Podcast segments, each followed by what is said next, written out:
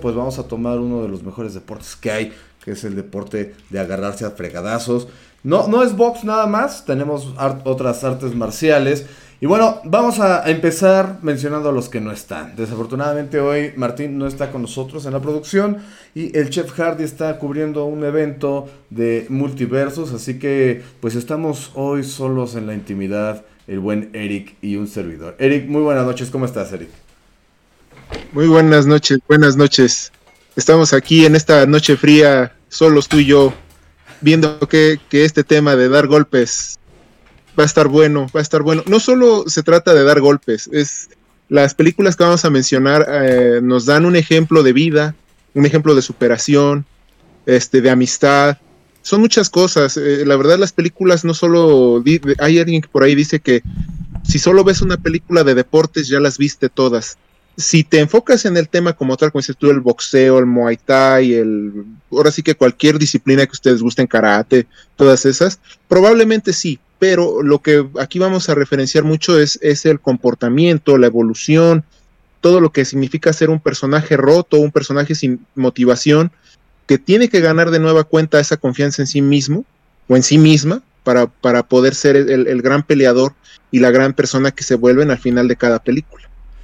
Así es, porque pues muchas veces el tema de la lucha, eh, por así que de estar en el ring o en la arena o en el octágono, pues es solamente una metáfora del camino que han sufrido los, los protagonistas y también los antagonistas en, en, ciertas instancias, ¿no? Y bueno, qué mejor película para empezar que pues un gran referente de lo que son las películas de lucha, que es Rocky, Rocky 1 que pues eh, escribió y protagonizó eh, Sylvester Stallone que venía de una lucha personal también muy fuerte, Eric. Recordemos que incluso estaba quebrado, como tú decías, una persona rota, pero él estaba literalmente broken porque no tenía dinero. Incluso tuvo que recurrir a hacer alguna película no por para poder subsistir. Él sabía que tenía que llegar su oportunidad y empezó a escribir esta historia. En algún punto incluso, tristemente, tuvo que vender a su perro para poder eh, tener algo de dinero y subsistir. Y cuando llegó la hora de, tener el guion, eh, eh, la única condición que tuvo para, para venderlo y para, para, que se llevara a cabo es que él lo protagonizara, ¿no? Ahora sí que ese fue su, su gran logro. Y bueno, háblanos de esta Sinteric.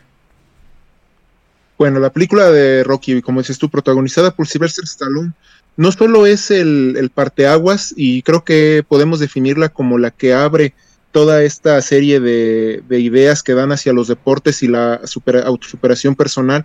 Como bien dice Silvestre Stallone, sufrió bastante, no solo en cuestión monetaria, sino también en, esta cuestión de lo que era la, la, pelea que se da en Hollywood por lo que es el, el, control creativo que se da en las películas, lamentablemente. Bien, tú lo mencionas, este, el estudio MGM, cuando eh, le dio la oportunidad de hacer la primera película de Rocky, ya, les, ya le habían comentado, ¿no? Que querían que otros actores, de hecho ya habían contemplado, si mal no recuerdo, habían contemplado entre ellos a Nick Nolte y a, si mal no recuerdo, también creo en algún momento a este, ay, se me fue su nombre, a James Woods, creo, si mal no recuerdo, pero como tú dices, este, eh, Sylvester Stallone fue de esas personas perseverantes. Creo que aquí la historia que conlleva mucho Rocky, que hizo que que fuera el personaje más famoso de Sylvester Stallone junto con Rambo, es que es eh, lo que los lo que los identifica a él como personaje y a él en la vida real es la perseverancia.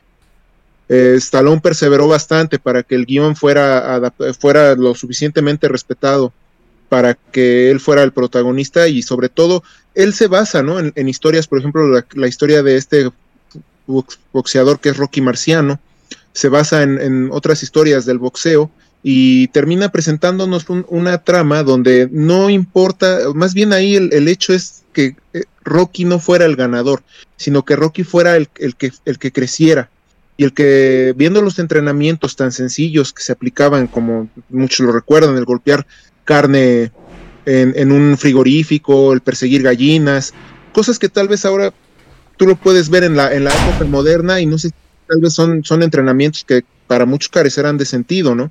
Más ahora como está la tecnología en el deporte. Pero la película en sí te, te quiere enseñar que no importa de dónde vengas, no importa la humildad que tengas o lo, o lo, poco, que, o lo poco que poseas, tú puedes llegar a ser un campeón. Y, lo vuelvo a repetir, no solo es un campeón en el deporte, tienes que ser un campeón en la vida. Por eso también está la referencia de la gran escena icónica donde va subiendo las escaleras, donde Rocky va, va alza los brazos al final. Esa es la victoria del ser humano. La victoria de lo que tú te pretendes, de lo que tú buscas hacer y el sueño que buscas cumplir.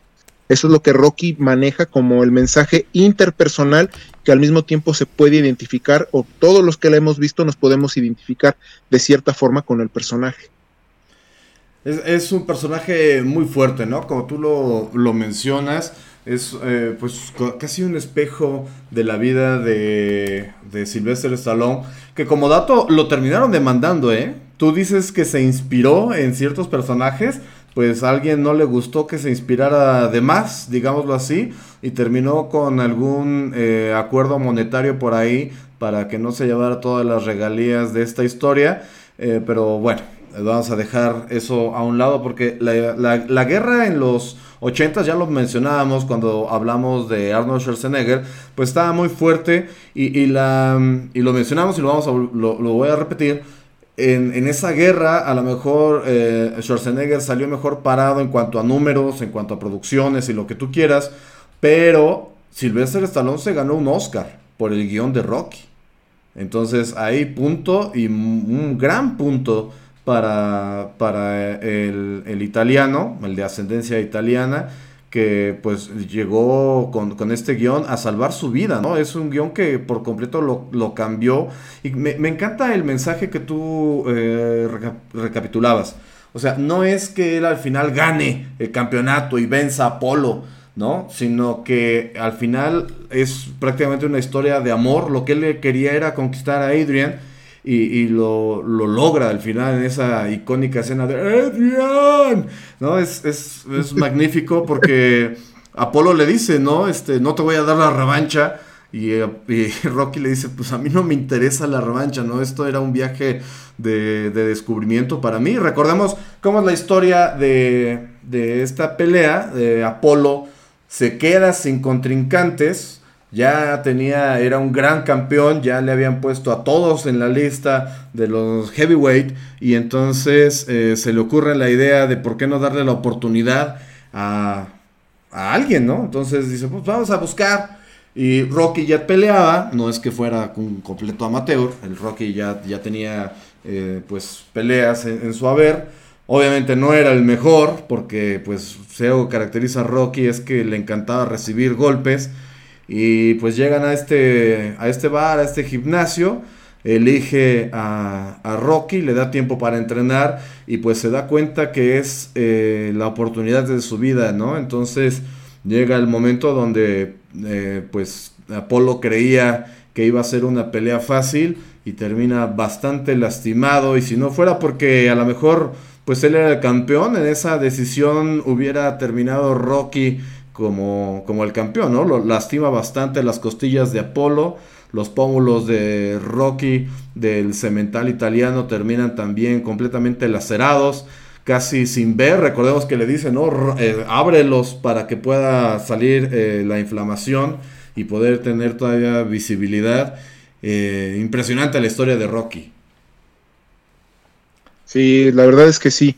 Rocky nos demuestra en verdad que que hay, hay más allá. La verdad, de, ahí Sylvester Stallone, que después esta la hizo una gran franquicia, con sus tropiezos, luego ya viéndose más con el dinero, eh, empezó a invitar a, peleadores, luchadores, y tal vez la, franquicia terminó siendo un espectáculo bueno hasta cierto punto, este, y, dejó de lado un poco la intimidad, el, mensaje personal, para ya volverlo también, ya después de Rocky 4, ya un mensaje más como de lo que era el mundo del boxeo, ¿no? Lo que ahora mucha gente se queja.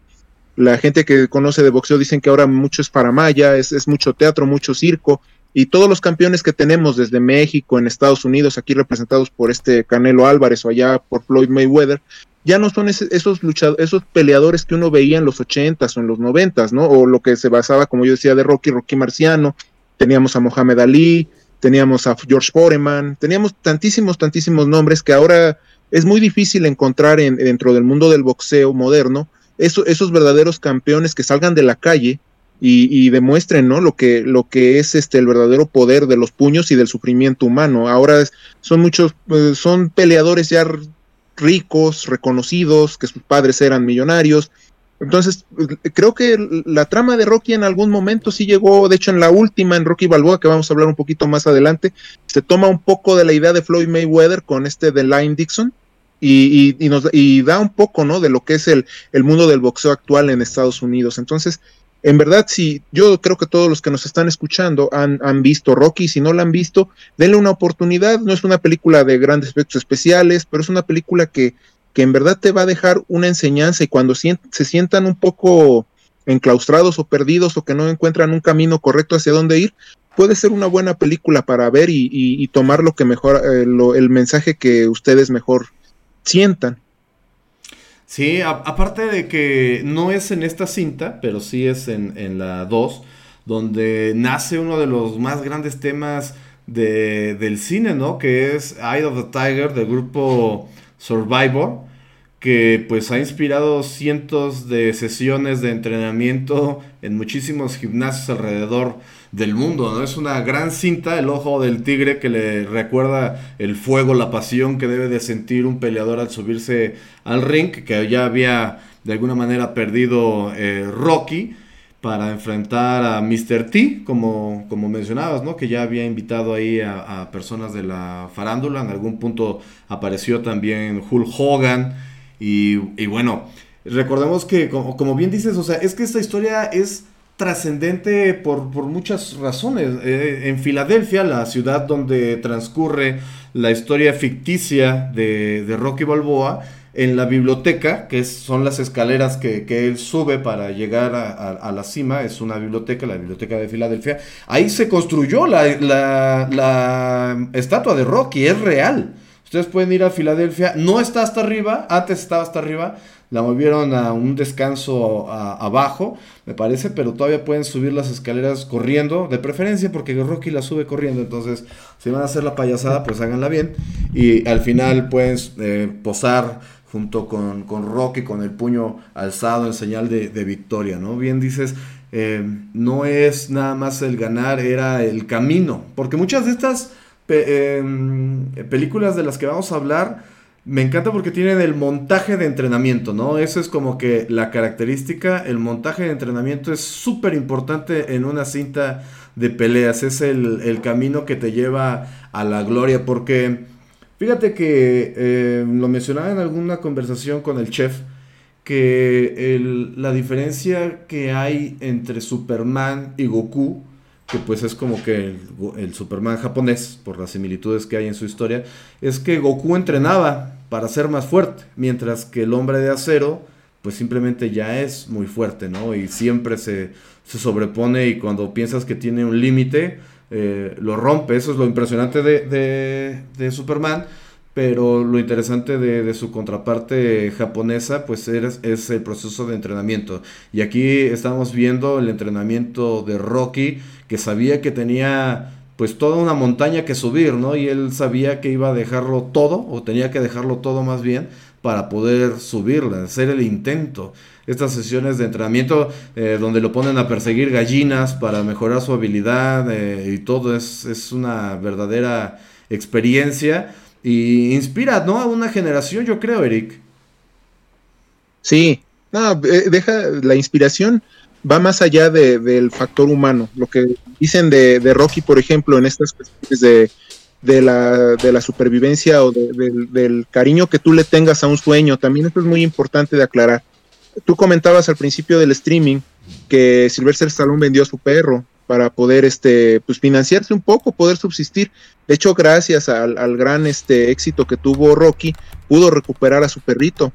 Eso, esas son, cuestiones que él, eh, como ser humano, te demuestra, ¿no? Qué tipo de persona es. Por eso les digo, no solo analicen, este, cuando tengan la oportunidad de escuchar las curiosidades de una película, de un actor durante una película, que es al final un trabajo y un trabajo muy, muy, y más en los 70s, 80s era muy difícil, este, Rocky tuvo que pagar 15 mil dólares porque la persona a quien se lo había vendido el perro este, no se lo quiso entregar, o sea, se lo dijo, es mi amigo, creo que se lo vendió, si mal no recuerdo, entre 100 a 500 dólares, no creo que haya pasado de ahí.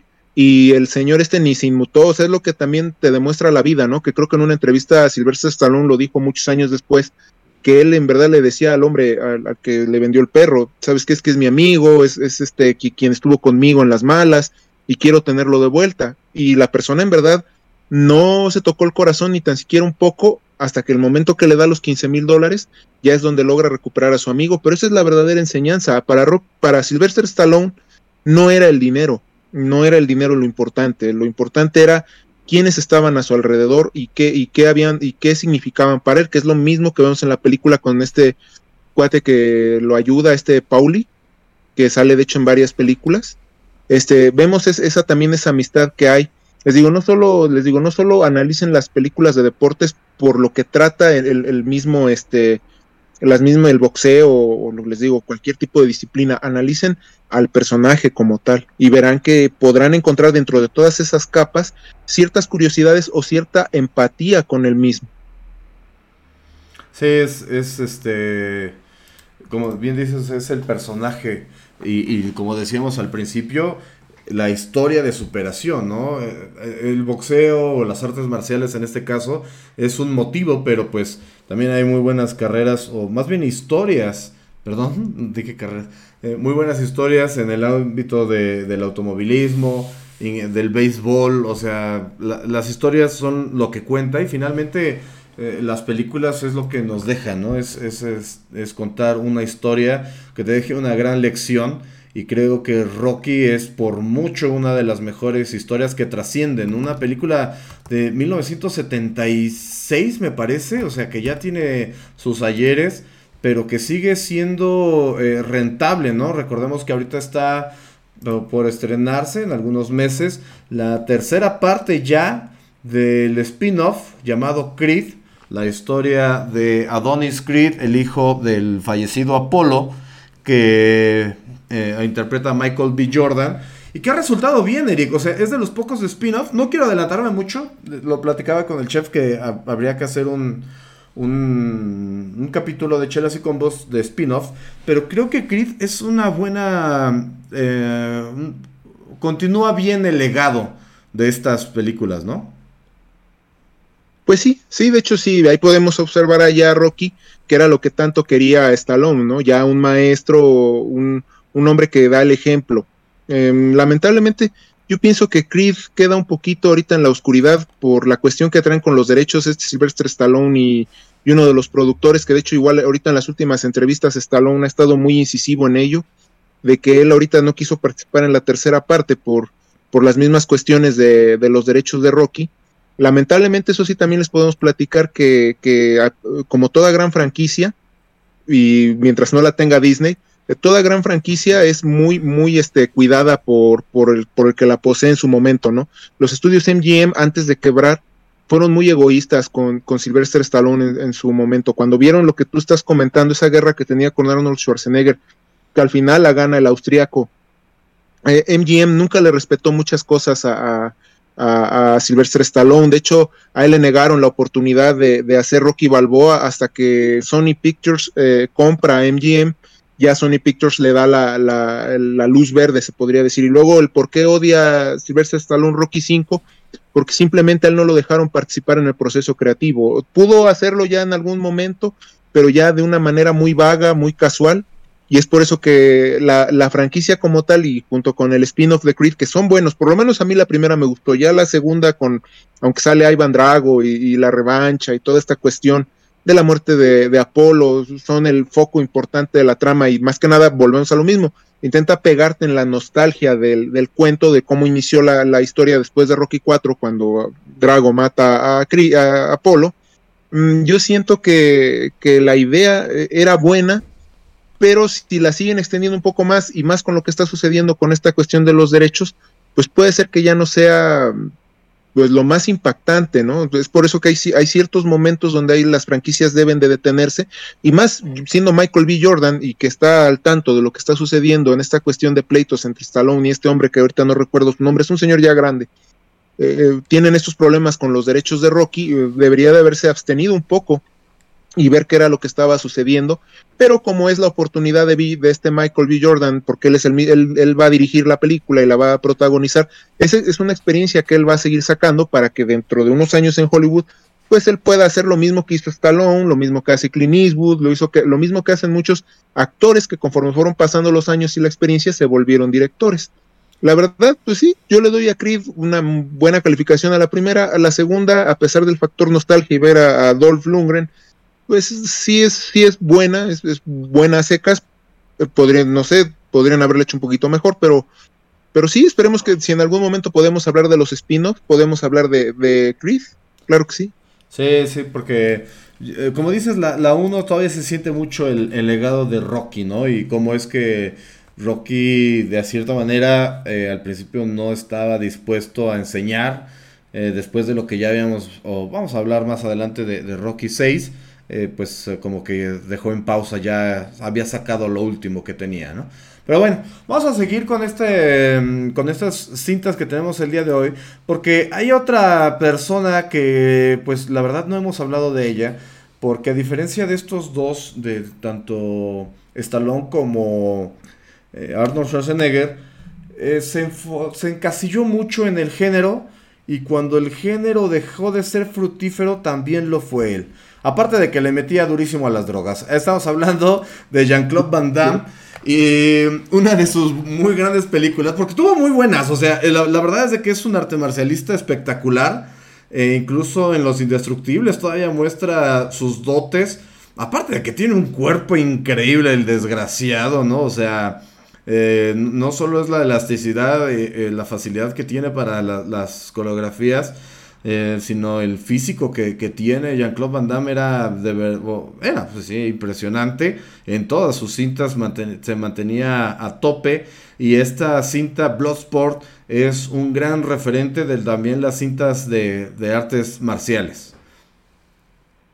Sí, de hecho se podría considerar es el primer protagónico de Jean-Claude Van Damme.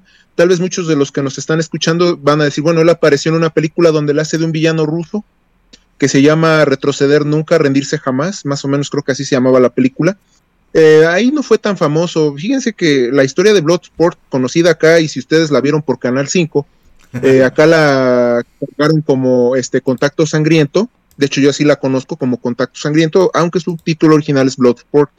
Eh, la, trama, fíjense que tiene, bueno, también Noobster creo que también lo sabes, es muy interesante y chistosa porque habla de un militar, este Frank Dukes, que es este protagonizado por, por Jean-Claude Van Damme. Pero lo más chistoso es que la historia dicen que el, bueno, el verdadero Frank Dukes estuvo dentro de la película de contacto, bueno, de Bloodsport, siendo este coreógrafo, y se basaron en una historia que él contaba de que él estuvo en un torneo, eh, vamos a decirlo, en un torneo clandestino en Tailandia, que le decían el comité, tal cual como es la trama de, de Contacto Sangriento, el hombre participó y de hecho lo mencionó en una revista de deporte ilustrado, si mal no recuerdo, que, que, después a los años investigaron a Frank Dukes y, nunca pudieron dar con eso, ¿eh? porque de hecho él también hablaba de que él había sido entrenado por Tanaka, que era un, gran experto, y de hecho también en la película lo mencionan, un gran experto karateca y que, que, tenía un linaje de 40 generaciones entrenando a varios, a varios expertos, este, bueno, no karatecas, más bien samuráis. Eh, y que había entrenado durante 40, durante 40 generaciones. A la fecha, a la fecha, y, lo, último que yo leí cuando se estrenó la última película de, de Bloodsport, este, nunca pudieron investigar si las palabras de Frank Dukes habían sido ciertas o no. La verdad, es un poquito ilógico que te digan que hay un, hay un torneo este, clandestino en Tailandia eh, que se llama el comité y que lo puedas hablar así a calzón quitado en una revista de circulación internacional como es Deporte Ilustrado, ¿no? Pero pues bueno, la película en sí nos sitúa en lo como lo vamos a ver en una... Eh, espera, perdón. Mm. Es que, o sea, si dicen que hay un torneo secreto, pues obviamente que lo van a tratar de mantener en secreto, ¿no? O sea, eso es lo, lo, que, lo más lógico. Si este güey lo, lo, hace público y tú llegas y preguntas, oye, sí hay un, un, un torneo secreto, pues o sea, no es como el Club de la Pelea, donde la primera regla del Club de la Pelea es no hables del Club de la Pelea, pero está hecha para que hables del Club de la Pelea. No, o sea, lo mantenían en secreto. Hay muchos mitos, ¿no? Sobre las artes marciales y sobre todo en Oriente, Tailandia, China, Japón, Corea. Eh, hay muchos, muchos mitos, eh, muchas leyendas. Eh, algunas deben de ser reales, porque pues son leyendas, están basadas en, algo, pero pues sería bastante interesante, ¿no? La idea siempre de ver cuál es el mejor competidor, cuál es el arte marcial suprema, siempre ha estado en la, en la mente del hombre, ¿no? Entonces, no, no se me daría raro que si hubiera algo de este tipo, Eric.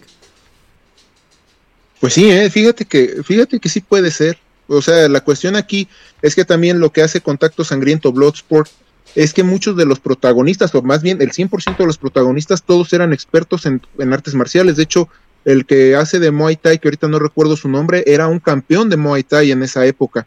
Y todos los protagonistas, por eso es que, de hecho, ellos firmaron un contrato durante la filmación que si que ellos iban a hacer sus propias este, acrobacias.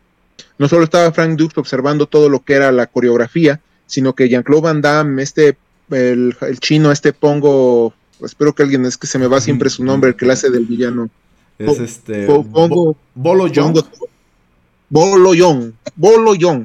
Eh, todos ellos eran, eh, eran especialistas. Entonces, de hecho, hay, hay hasta una leyenda donde dicen que Jean-Claude Van Damme desmayó a uno de los participantes. De hecho, quedó en el corte final en una de las peleas donde desmaya a uno de los contrincantes en un golpe. Y en la, en la edición quedó la escena donde, donde, el, donde el peleador queda desmayado.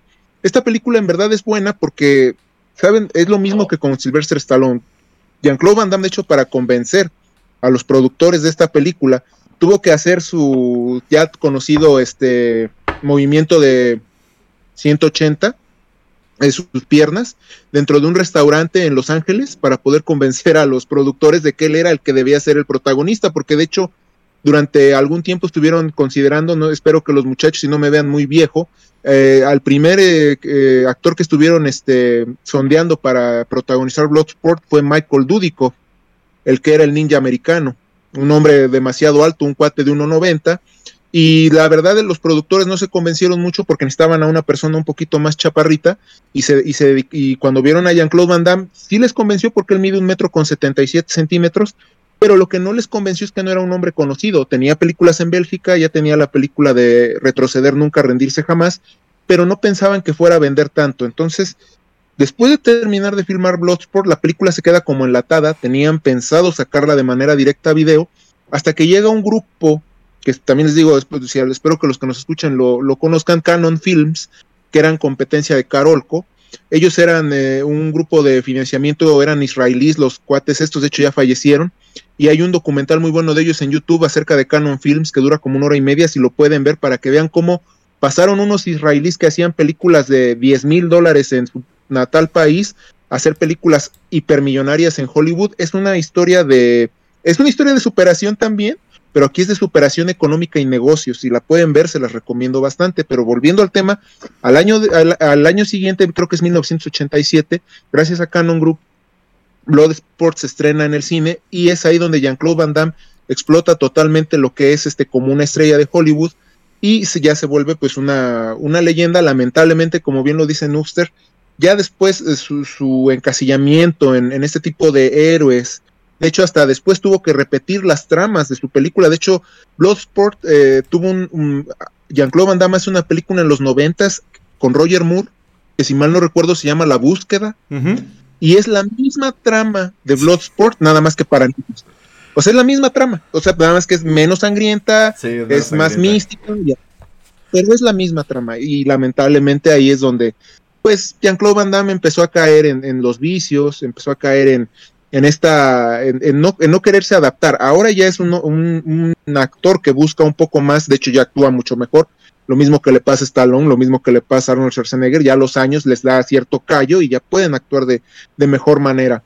Pero sí, la verdad, eh, Bloodsport queda como esa, de hecho a todos los amantes de, de las artes marciales mixtas, les, les, yo se las recomiendo totalmente. Es una película que, que a pesar de los años, si ustedes la ven, se mantiene fresca, está editada por el mismo Jean-Claude Van Damme. De hecho, Jean-Claude Van Damme estuvo de asistente de edición en la película porque sabía de todo lo que habían sufrido todos los, todos este, los actores. Y entonces él estuvo ahí ayudando para que las, para que las peleas se vieran lo más fluidas y reales posibles. Entonces, la verdad es una película que les recomiendo bastante y, pueden y la pueden ver, no, no sé en qué plataforma, pero yo la última vez que la vi, la vi en YouTube gratis. Así es, exactamente. Está en YouTube gratis. Fíjate que no me gusta hablar de, esto, o, más bien procuro no hacerlo, pero lo voy a hacer ahorita. Y es que ha sido un verdadero fastidio em, el servicio, los servicios de streaming, ¿eh? Porque pues antes estaba Netflix y tenía un... Antes Netflix tenía un catálogo bastante amplio. Pero cuando empezaron las empresas, las, las eh, casas productoras a ver el gran negocio en el que se había convertido Netflix, muchas empezaron a llegar a tratar de quitar partes de sus catálogos, ¿no? En el caso más claro, pues es Disney, que quitó todos sus catálogos, sus licencias, y se las llevó para su casa. Mucha gente, y el más claro ejemplo de esto es Daredevil, una de las mejores series. Disney ha hecho muchas series ahorita, ¿no? De, superhéroes, pero Daredevil es la mejor serie junto con Jessica Jones. Es una muy buena serie de, superhéroes producidas por Netflix con licencias de Marvel. Ahorita ya anunciaron que van a sacar la nueva serie de, Daredevil, este, Born Again, se, va a llamar, me parece. Creo que es un título homónimo de un, de un cómic. Este y bueno, la verdad es de que muchas veces cuando nos damos a la tarea, porque pues Eric lo ha mencionado, que pues tienes que buscar las películas de las que vamos a hablar, ¿no? Y a veces buscas y buscas y dices, ¿para qué carajos pago tantos servicios de streaming y no está la jodida película que busco, ¿no? Entonces, muchas veces termina estando en, YouTube gratis, evadiendo al algoritmo de alguna manera. Eh, y otras veces pues no están en ningún lado y hay que bajarlas. Ejemplo, The Pukinsi Tapes, Ejemplo, Terrifier, que todavía la 1 ni siquiera llega a ningún servicio de streaming. Y si la pueden ver, pues véanla. Digo, ya no es época de películas de terror, pero nunca está de más. Entonces, este. Sí, es, es un fastidio luego estar eh, teniendo esos servicios, Eric, y, no encontrar absolutamente nada dentro de ellos, ¿eh? Sí, es, es el problema de la dispersión, ¿no? Creo que ya lo había visto con algunos este, que han comentado ese problema el problema de la dispersión digital, eh, donde todos los servicios se han, este, dividido en varias secciones y lamentablemente uno como persona, tú lo acabas de decir, ahora tienes que desembolsar una gran cantidad aquí en México de pesos, en Estados Unidos de dólares, para según tú tener todo el catálogo suficiente. Y no solo estamos hablando de lo que son películas, podemos hablar de los videojuegos, la música. La verdad, hay, hay muchas cuestiones aquí que ahora por cualquier motivo ya no puedes encontrar lo de antes. Creo que antes antes de que existieran estas plataformas o antes de que llegaran las redes sociales como tal, podías encontrar muy grandes películas, a veces hasta en archivos torrent, los que hayan recordado, los, los, archivos torrent, este, o podías descargar, había muchas este, páginas de internet, yo, yo, yo en, los, en la década de los 2010 usaba una página que se llamaba de película.net y ahí encontré películas que en verdad no se estrenaban en el cine o películas de otros países que eran buenísimas y que tú decías, bueno, les voy a dar una oportunidad, simplemente tenías que descargar unos archivos y, y, pegarlos y ya podías ver tú la película. Ahora, lamentablemente, con esta dispersión digital que se ha vuelto, gracias en eh, lo que es, creo que la mayor culpa la tiene Netflix, primero, antes que nada, por haber sido el, el parteaguas del negocio y no poderse blindar de la mejor manera posible, haber blindado con tantísimo dinero que tenía Red Hastings este, pedir los personajes o hasta haberlos comprado él antes de otras casas productoras o ver la manera de tener los derechos a un largo tiempo más, no, no solo el tiempo que tuvo Daredevil, Jessica Jones, Luke Cage y Punisher. Creo que ahí hubo ese problema. Y luego la cuestión del monopolio Disney también es lo que nos está pegando un poquito, porque Disney se está enfocando mucho a lo moderno o a la gente joven que quieren darles este, este, pues vamos a decirles contenido rápido, productos sencillos y productos consumibles, ¿no? Entonces, si ya buscas películas antiguas, si quieres buscar películas de Stallone, de Arnold Schwarzenegger, de Jean-Claude Van Damme, ahorita en este caso que estamos hablando de deportes o de películas de acción, así es un poquito complicado. De hecho, esa que ya mencioné como tres veces, la de retroceder nunca, rendirse jamás, esa sí yo no la encuentro en ningún lado, ¿eh? La he buscado en YouTube, la he buscado en Repelis, la he buscado en varios lados y no aparece. Es una película también buena para que vean el primer, la primera película que hizo Jean-Claude Van Damme dentro de Estados Unidos, pero pues lamentablemente sí está muy difícil encontrarla. Sí, sí, es, difícil encontrar. De hecho, ahorita las de Rocky, me parece que la encontré en Star Plus, que es eh, donde está todo el catálogo de Fox o de lo que era la Fox, eh, que generalmente te lo venden a la par del Disney Plus. Pero sí es, sí es complicado. De hecho, el más grande catálogo que yo he visto de películas lo tiene Google. Si ustedes buscan la película en Google y no está gratis, que no debería estarlo, ¿verdad? Pero si lo llegan a encontrar, pues bien. Y si no, eh, los pueden rentar y o comprar. Entonces, esa es la, a veces la alternativa, porque sí tiene mucho más catálogo y llegan antes. De hecho, yo tuve el desfortunio de no ver eh, esta película de Top Gun Maverick en el cine y como la encontré fue a través de Google, que la tuvo antes que cualquier otro servicio de streaming y yo dije, entonces, ¿para qué carajos tengo un servicio de streaming, verdad? Pero bueno, yo empecé ya a hacer una depuración de servicios de streaming porque dije, esto no sirve para ni un carajo. Las puedo encontrar de otra manera, mucho más ameno. Pero bueno, vamos a dejar eso a un lado. Vamos a pasar a una de las de nuestra siguiente película en esta recapitulación.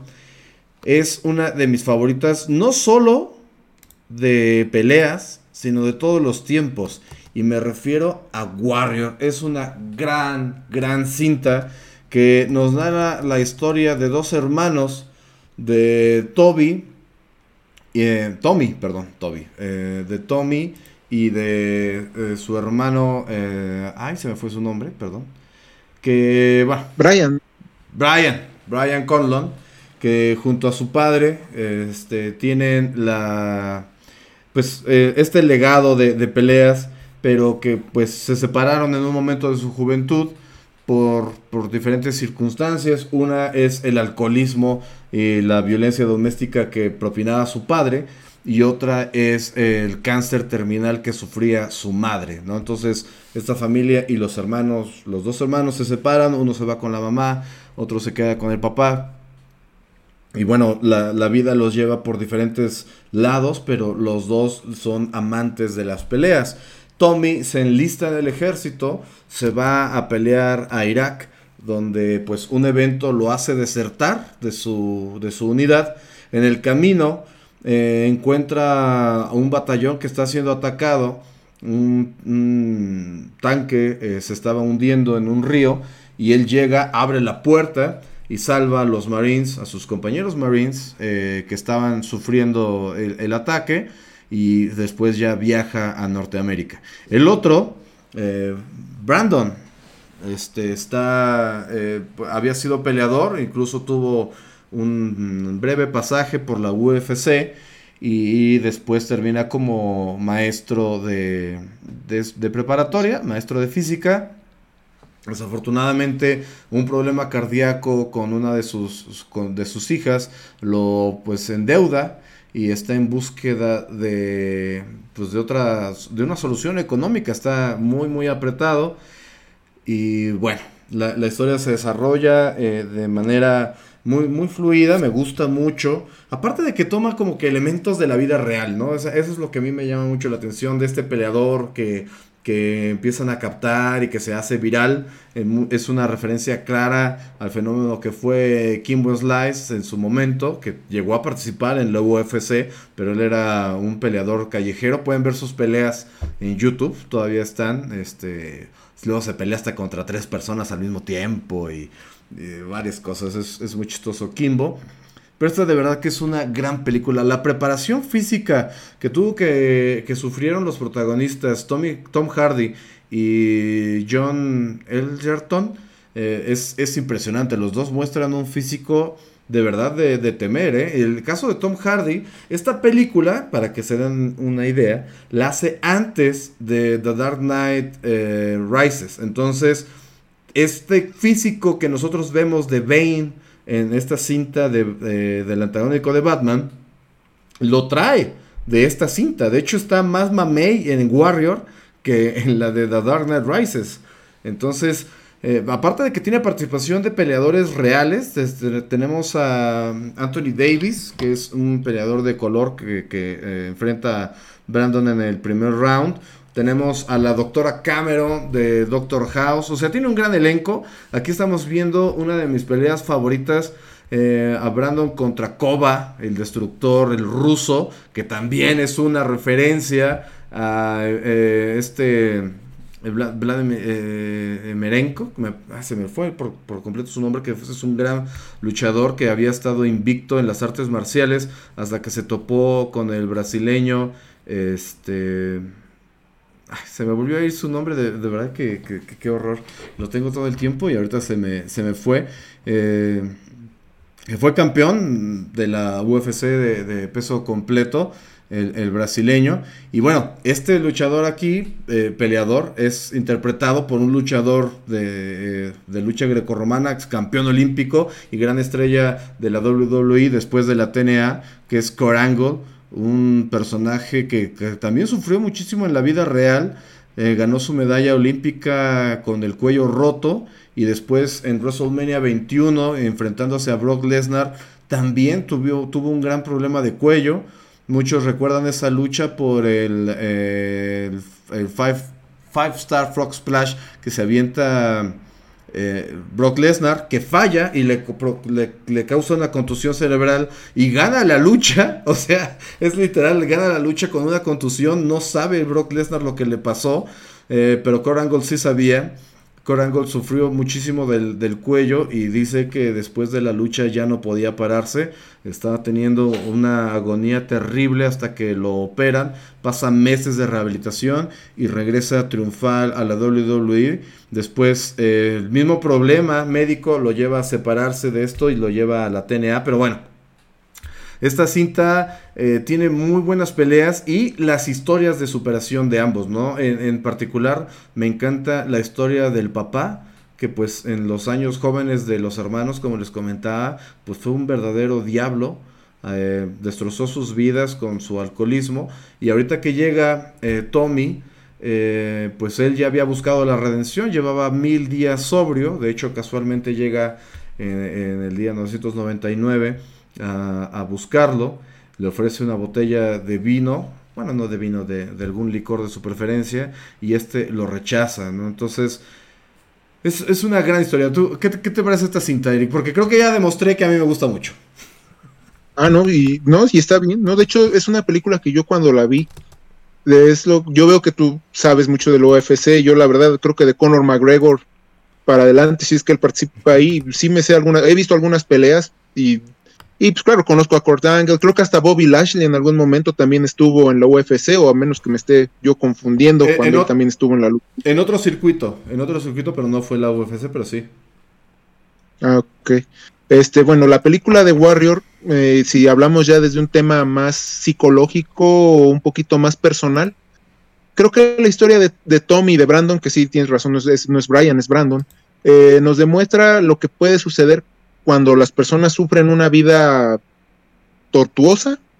Para Tommy fue una vida autodestructiva, por eso buscaba así como el, lo que tú dices de enlistarse al ejército, mientras su hermano pudo hacer, hacer lo que de ser esto de maestro de física, tener una familia.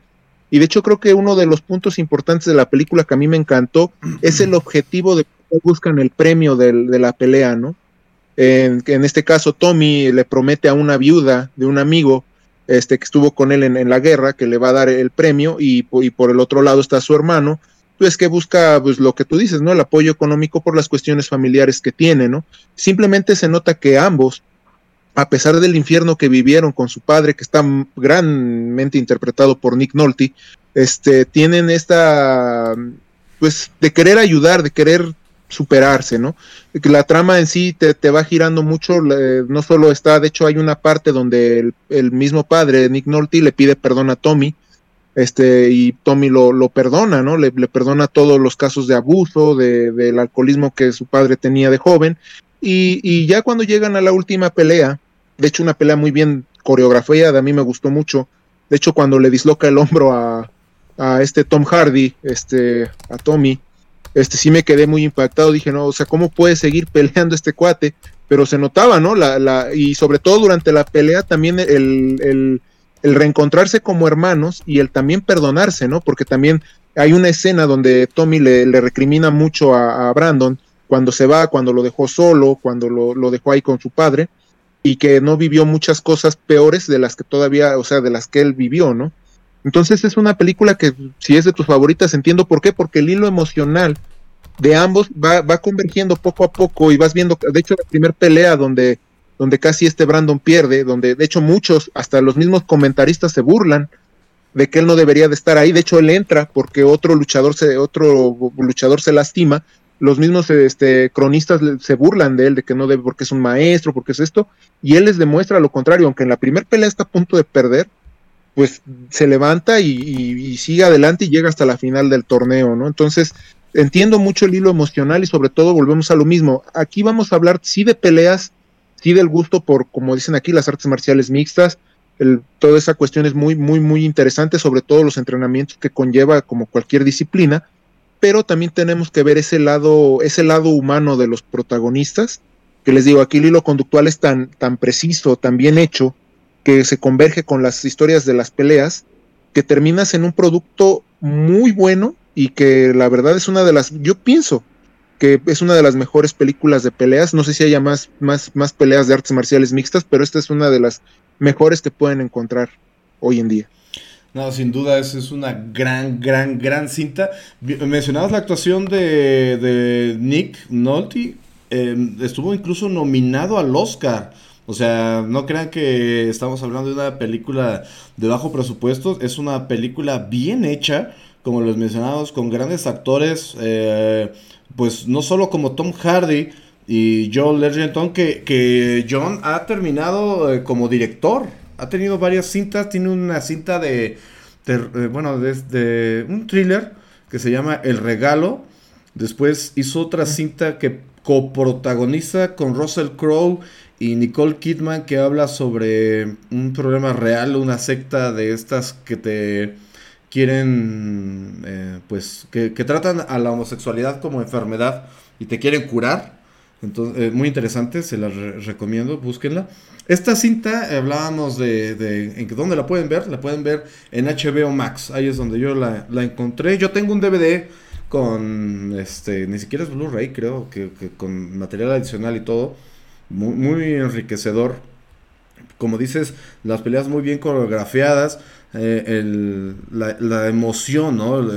creo que hay muchas partes en donde te puedes conectar con el dolor de los protagonistas, porque finalmente lo que tienen es dolor, ¿no? Al final de cuentas lo manejan de manera diferente, la lucha termina siendo la catarsis del mismo, pero bien podemos ver a Tommy que que yo identifico a Tommy como un adolescente. Es un adolescente encabronadísimo con la vida, tiene todo el derecho para hacerlo.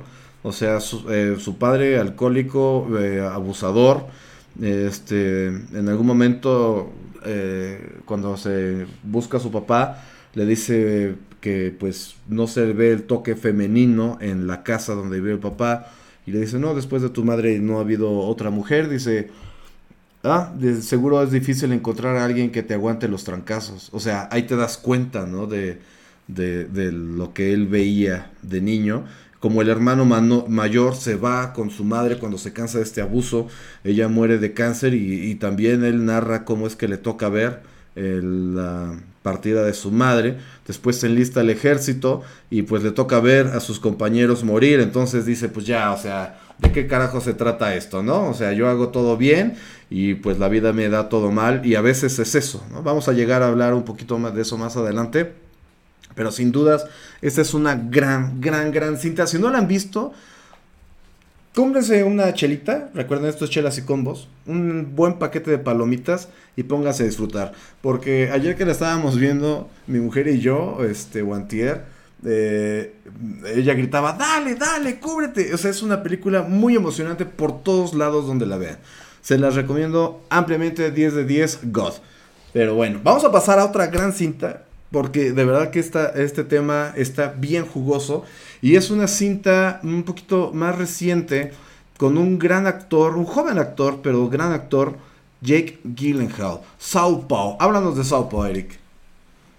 Southpaw, conocida aquí como Revancha, nos habla la historia de un boxeador de hecho, esta película ha sido de las pocas que no he podido ver ahorita lo que es en, lo que es en, el podcast. La vi cuando estuvo en el cine, eh, pero sí lo que recuerdo mucho del personaje. De hecho, para mí la película fue como ver Rocky, pero verla un poquito más eh, eh, contenida y sobre todo por la actuación de Jake Gyllenhaal, de este boxeador que tiene una desgracia personal. De hecho, al principio de la película podemos ver que sufre una, tragedia y luego tiene un problema por lo de su hija. La película en sí pues nos narra lo que yo comento, ¿no? Tal vez es un poco la historia y es por eso que al principio del podcast yo comentaba que si ves una película de deportes crees que ya las has visto todas. Aquí la dirección de Antoine Fuqua, si es que no sé si ustedes o los, los que nos escuchan vieron su primer película, o una, sí creo que sí su primer película, la de Día de Entrenamiento con Denzel Washington y, Ethan Hawke. Eh, nos entrega películas interesantes, pero les voy a ser sincero, esta película solo la vi una vez porque tal, tal vez no me llegó o, yo ya había visto otras películas de Jake, por ejemplo como la de Enemy o la de Primicia Mortal o que en Estados Unidos se llama Nightcrawler, que se me habían hecho un poquito más interesantes. Se me hizo buena película, pero ahorita, por ejemplo, si ustedes me preguntan, ya no recuerdo cómo termina, o sea, recuerdo que sale 50 Cent, recuerdo este lo que lo que le dice su esta la chica antes de morir y todo, pero ya de ahí yo siento que la película se diluye un poquito, le pasa lo mismo que a otra película de Antoine Fuqua, que yo era muy fan, que era este, las de The Equalizer, igual con Denzel Washington. Yo vi la primera y la primera se las puedo platicar de pie a pa, pero ya la segunda parte donde sale Pedro Pascal, la verdad de la mitad para adelante ya no me acuerdo qué pasa y eso que la fui a ver al cine. Son de esas películas que sí son buenas, pero que tal vez no tuvieron, de todas las que ahorita vamos a hablar, es la que menos impacto emocional me dio, a pesar de la gran actuación de Jake, fue la que tal vez no me llegó tanto al corazón como por ejemplo Warrior, o sea, Warrior a mí se me hizo una película, no sé si tal vez me sentí identificado en algún momento con alguno de los dos personajes, pero me llegó mucho, y en cambio South, Southpaw o Revancha, pues se me hizo una película palomera mm, y buena a secas, nada más.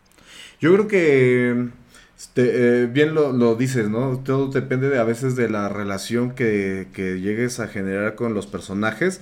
A mí me encanta esta cinta, resaltando el entrenamiento y el físico que logra obtener Jake Gyllenhaal, que por mucho es un gran actor, ¿no? También este señor eh, White Tiger, ¿cómo se llama? Este, Forrest White Tiger, que aparece, de hecho es uno de los policías que está investigando a este eh, muchacho en, en Bloodsport. Uh, vuelve a aparecer aquí con un papel secundario. Y yo, yo, fíjate que recuerdo que yo tengo del cine, cuando yo lo fui a ver, me gustó mucho en cine. Y yo recuerdo que a unas butacas mías había una chica. Y, de pronto yo, mientras está desarrollándose la trama, eh, oigo sus, eh, sus hoyos y volteo y estaba llorando y es que precisamente en algún momento la situación, de, me imagino, porque la escena, lo, que estaba pasando durante la cinta era que Jake Gyllenhaal perdía la custodia de su hija. Eh, después de toda la tragedia personal. Entonces esta persona se identificó, ¿no? Entonces muchas veces a veces depende del momento en el que nosotros vemos una cinta, eh, lo el trasfondo personal que, que, tenemos, que hacemos clic, ¿no? Que nos conectamos. A mí me gustó mucho esta cinta porque es un reflejo de lo que pasa muchas veces en el boxeo. Eh, eh, llegas a la cima y lo eres todo. Y, recuerdo muy bien una entrevista entre eh, Floyd Mayweather Jr., Floyd Mayweather Jr. y el chino Maidana, donde el chino le decía, no, yo no tengo nada que perder, por eso es que voy a ganar. Y Mayweather, en el primer enfrentamiento que tenían estos pugilistas, y Mayweather le dijo, por eso vas a perder. Porque yo lo tengo todo. Y todo lo que tengo depende de que gane. Si yo no gano, dejo de ser quien soy. La gente va a perder el interés por, lo, por, por mí. Así que yo voy a luchar hasta la muerte para ganar esta pelea.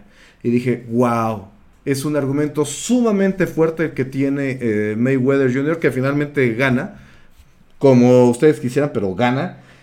Y aquí pasa lo mismo, ¿no? Eh, Jake Gyllenhaal eh, representa a este boxeador que está en la cima, eh, tiene una tragedia personal, eh, lo obligan de cierta manera, muestran a este manager que pues simplemente buscaba el dinero, como lo mencionaba mi mujer en una plática que tuvimos después de, ver la cinta, o sea, el personaje, pues, tú puedes decir es, es malo, es un ojéis, pero pues finalmente su negocio es hacer peleas y, patrocinar, bueno, y, ser el manager de, boxeadores ganadores. Nadie quiere ser el manager de un boxeador perdedor, ¿no? Entonces él hacía lo que fuera para, para mantener esa reputación y obliga al personaje de, de a, este Hope, a, enfrentarse a otro boxeador después de, esta pérdida. Él pues eh, pierde el título, después golpea a un árbitro, lo multan, eh, le fractura la nariz y el pómulo, entonces le viene una multísima fuertísima, aparte de que eh, pues sus excesos hacen que esté en bancarrota con esta multa y la suspensión que le viene de ella pues lo imposibilita, le embarcan la casa, él incluso trata de suicidarse chocando su auto, entonces termina perdiendo a su hija, o sea, todo, todo lo que tenía se va por completo y empieza desde cero, ¿no? Entonces, este, este viaje es eh, lo interesante de la película el cómo él tiene que tomar los pedazos. Y eso es lo, interesante. Fíjate que ahorita que la volví a ver, en algún punto su esposa le dice, este, todos los que están allá afuera no ven lo que pasa aquí adentro, le estaba hablando en su habitación, dice, y cuando te caigas, los las únicas que vamos a estar aquí para recoger los pedazos somos tu hija y yo. Y al final, él está solo, lo muestran en una, en una escena, solo después de perder, no hay nadie en el locker room y está pues destrozado y tiene que levantar las piezas él mismo porque pues su esposa ya no está. Entonces eh, el entrenamiento que tiene y esta nueva oportunidad que, le dan por el título le abre los ojos y entonces tiene que buscarse de nueva cuenta para agarrar fuerzas desde abajo y salir adelante, ¿no? Entonces se las recomiendo ampliamente. Rachel McAdams eh, sale muy bien, eh, le da el, peso emocional que se necesitaba en el momento. Este actor, eh, Will Tucker, la verdad que es un gran actor, me encanta. E, e, este actor, cuando sale, nunca creo que ha tenido un protagónico, Eric, pero cuando sale le da lo mejor en el papel que tiene. Sí, no, de hecho sí, tiene, ¿sabes en qué película sale con James McAvoy en El último rey de Escocia?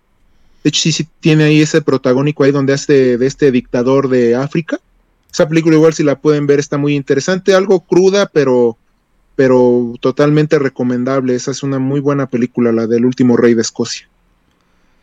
Pues sí, vamos a, ver. Eh, el último puesto en esta lista Ah, no es cierto, perdón, no es el último puesto, es el penúltimo puesto. Y es que tú mencionabas a este personaje eh, hace un momento, un gran actor que tuvo sus años de gloria eh, de la actuación en, los westerns, eh, en los spaghetti westerns, de hecho, y después empezó a dirigir. A mí me encanta este hecho porque, o sea, tú, tú bien lo dijiste, ¿no? O sea, empiezan a, a dirigir, pero a la vez actúan lo que dirigen. Y se me hace como, no sé, como narcisista, ¿no? O sea, luego veo estas, cuando veo las películas, en este caso de Clint Eastwood, y, sé que lo está dirigiendo él, pero él está en cámara, o sea, ¿cómo le hace así? sobre todo Clint Eastwood le dice, chico, enfócame bien, que se me vea... Ah, diablos, vamos a repetir la escena, no estoy haciendo mucho el gesto. Mm, tengo que verme más enojado. Mm, tengo que verme más, más como el viejo rabioso. O sea, no, no, no sé, incluso Mel Gibson en Corazón Valiente, eh, hay muchos casos, ¿no? Les mencionaba a Joel Ergenton que, es, director y actor en El Regalo, o sea, es, no sé qué onda en este pedo narcisista, pero esta es una gran cinta de boxeo que tiene un mensaje completamente distinto. Yo recuerdo que yo no sabía de qué se iba a tratar el final, creo que nadie. O sea, porque cuando vamos al, cine y, nos pasa la historia de esta chica de Baby, este, y llega el punto, eh, es muy traumático. La verdad que es muy traumático, y te da el bajón emocional bien gacho. Y bueno, estamos hablando de Million Dollar Baby, una cinta eh, protagonizada por...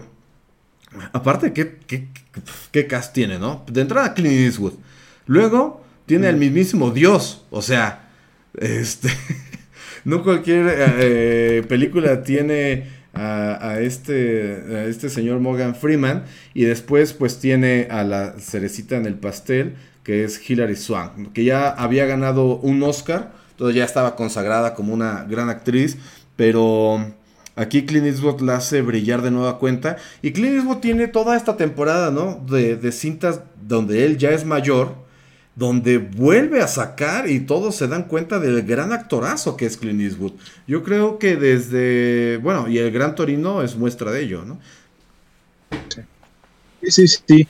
De hecho, creo que la época de los 2000 para Clint Eastwood fue así como que su, no es resurgimiento, ¿no? Porque él ya había hecho películas como las de Harry el Sucio, lo que tú dices, los Spaghetti Western, El bueno, el malo y el feo, este por un puñado de dólares más.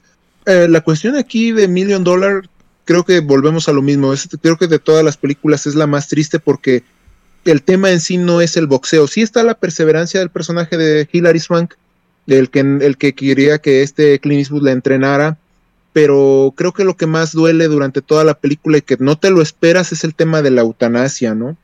Este tema donde tú puedes llegar a ver a este personaje de Hillary crecer. De hecho, te empiezas, de hecho, qué buena película está tan bien cimentada y tan bien editada, que tú empiezas a identificarte con ella, empiezas a ver cómo en su primer pelea el otro manager la, la vende y Clint Eastwood al final la defiende para que ella sea como para que él sea el que la el que la entrena. Y cuando le habla de su de su de su familia como que se da cuenta no se da cuenta que, ella está sola y al final considera a Clint Eastwood como el padre que nunca tuvo. De hecho tiene una de las escenas tiene varias escenas muy tristes o muy pesadas de ver en este sentido si te da el bajón emocional como dice Noobster por ejemplo, una que a mí nunca se me va a olvidar, y esto que, como les digo, aquí, por ejemplo, esta película igual tiene años que no la veo, pero yo recuerdo cuando le regala la casa a su mamá.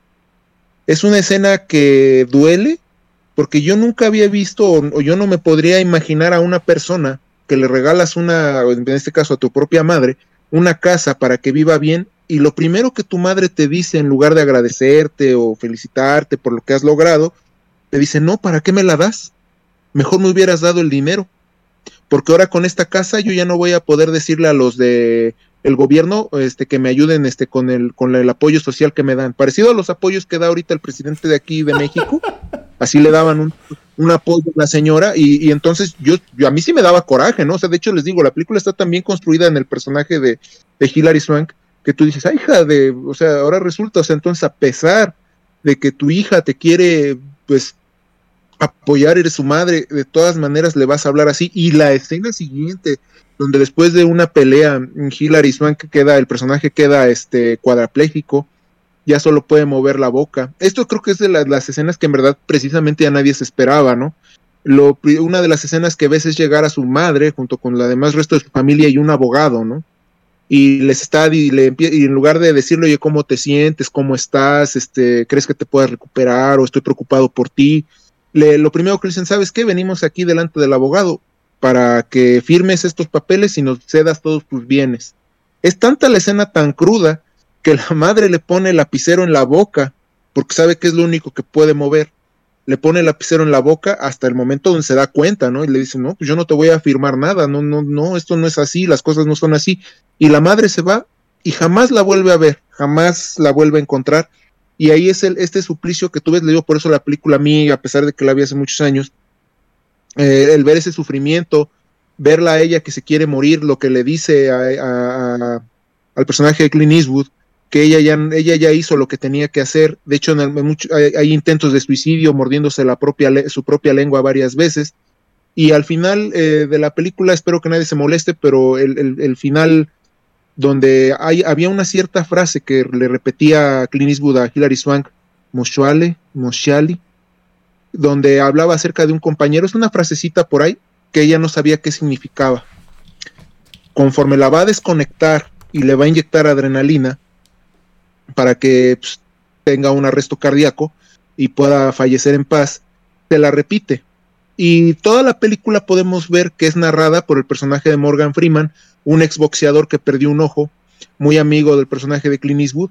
Al final duele tanto, esta, esta, esta escena es tan remembrante porque es un, es un epitafio para el personaje Hilary Swank y al mismo tiempo un epílogo para el personaje de Clint Eastwood, porque cuando vemos eh, el personaje de Morgan Freeman le está escribiendo una carta a la hija del personaje de Clint Eastwood, que ese, eso es lo que acarrea a este personaje, que su hija no, ya no lo quería ver, ya no quería saber nada de él, y en esta carta Morgan Freeman le está diciendo lo el buen padre que tenía y el buen padre que se perdió la oportunidad de conocer por simples hechos del pasado. La verdad es una película que muy lejos del boxeo, les digo, si ustedes dejan el boxeo detrás y, los entrenamientos, la perseverancia que también maneja la película, este, porque hay muchos prejuicios también dentro de la misma, la verdad es un viaje emocional tan bueno que por eso pues ganó varios Oscars, ¿no? Le, valió un Oscar a Morgan Freeman, le valió un Oscar a, Hilary Swank, a Clint Eastwood le valió como mejor director, no como mejor actor,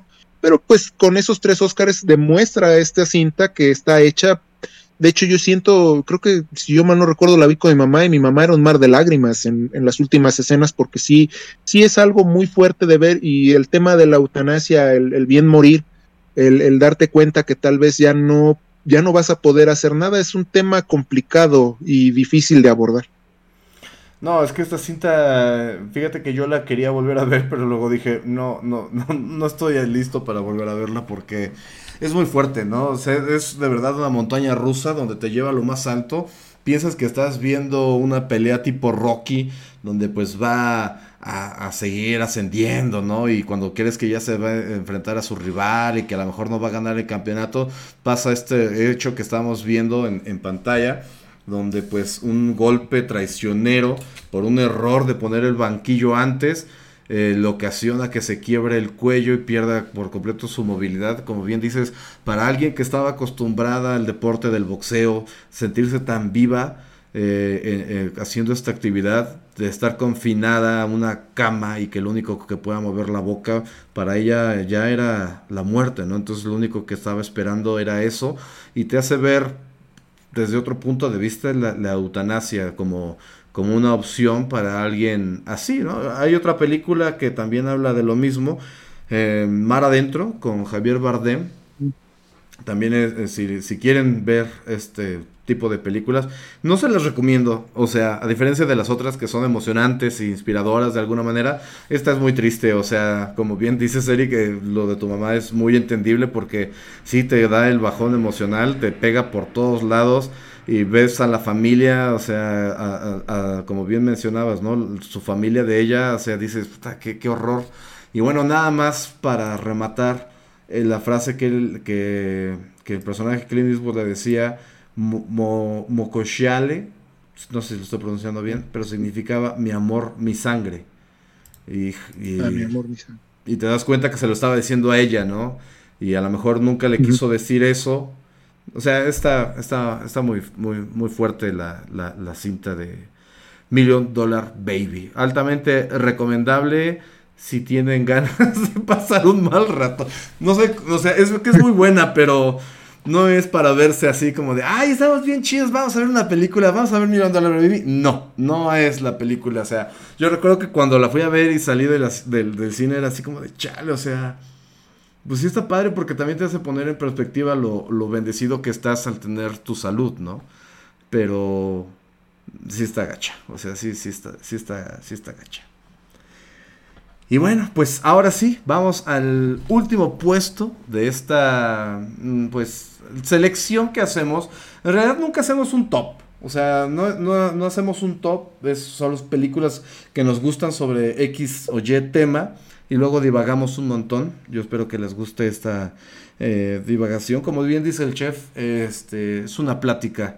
¿no? Nos va llevando a diferentes lugares aunque tenemos un tema en común. Y esta última cinta, bueno, les voy a decir bien honestos. Por ejemplo, la semana pasada y esta, siempre procuro dejar la mejor cinta que a mí, en lo personal, la mejor cinta eh, que del tema al final, como la cerecita del pastel. La semana pasada fue eh, Volver al Futuro, por obvias razones.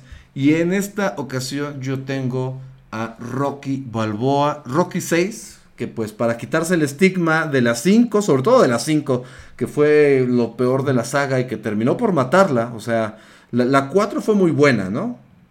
Rocky 4, en la 4 donde muere eh, Apolo a manos de Iván Drago, luego viene la revancha, el entrenamiento en Siberia con la nieve cargando los troncos y después cómo es que el norteamericano invasor se gana al público y el corazón de los rusos en, en plena Rusia, pues es algo que ni Vladimir Putin se imaginaría, ¿no? La 5 que muestra un poco la decadencia de Rocky, otra vez los problemas económicos, eh, el manager le juega chueco, eh, y bueno, termina con una pelea callejera, ya ni siquiera es una pelea en un eh, ring de box como las otras Rocky. O sea, trataron de hacerla nueva, pero al final es la más floja de todas las cintas.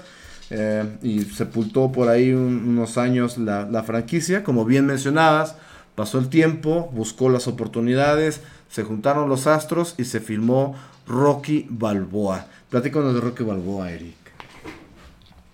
Y Balboa es como lo comentaba al principio, una de las películas que creo que Sylvester Stallone estaba más obsesionado con filmar, precisamente por el mismo desgano de las 5.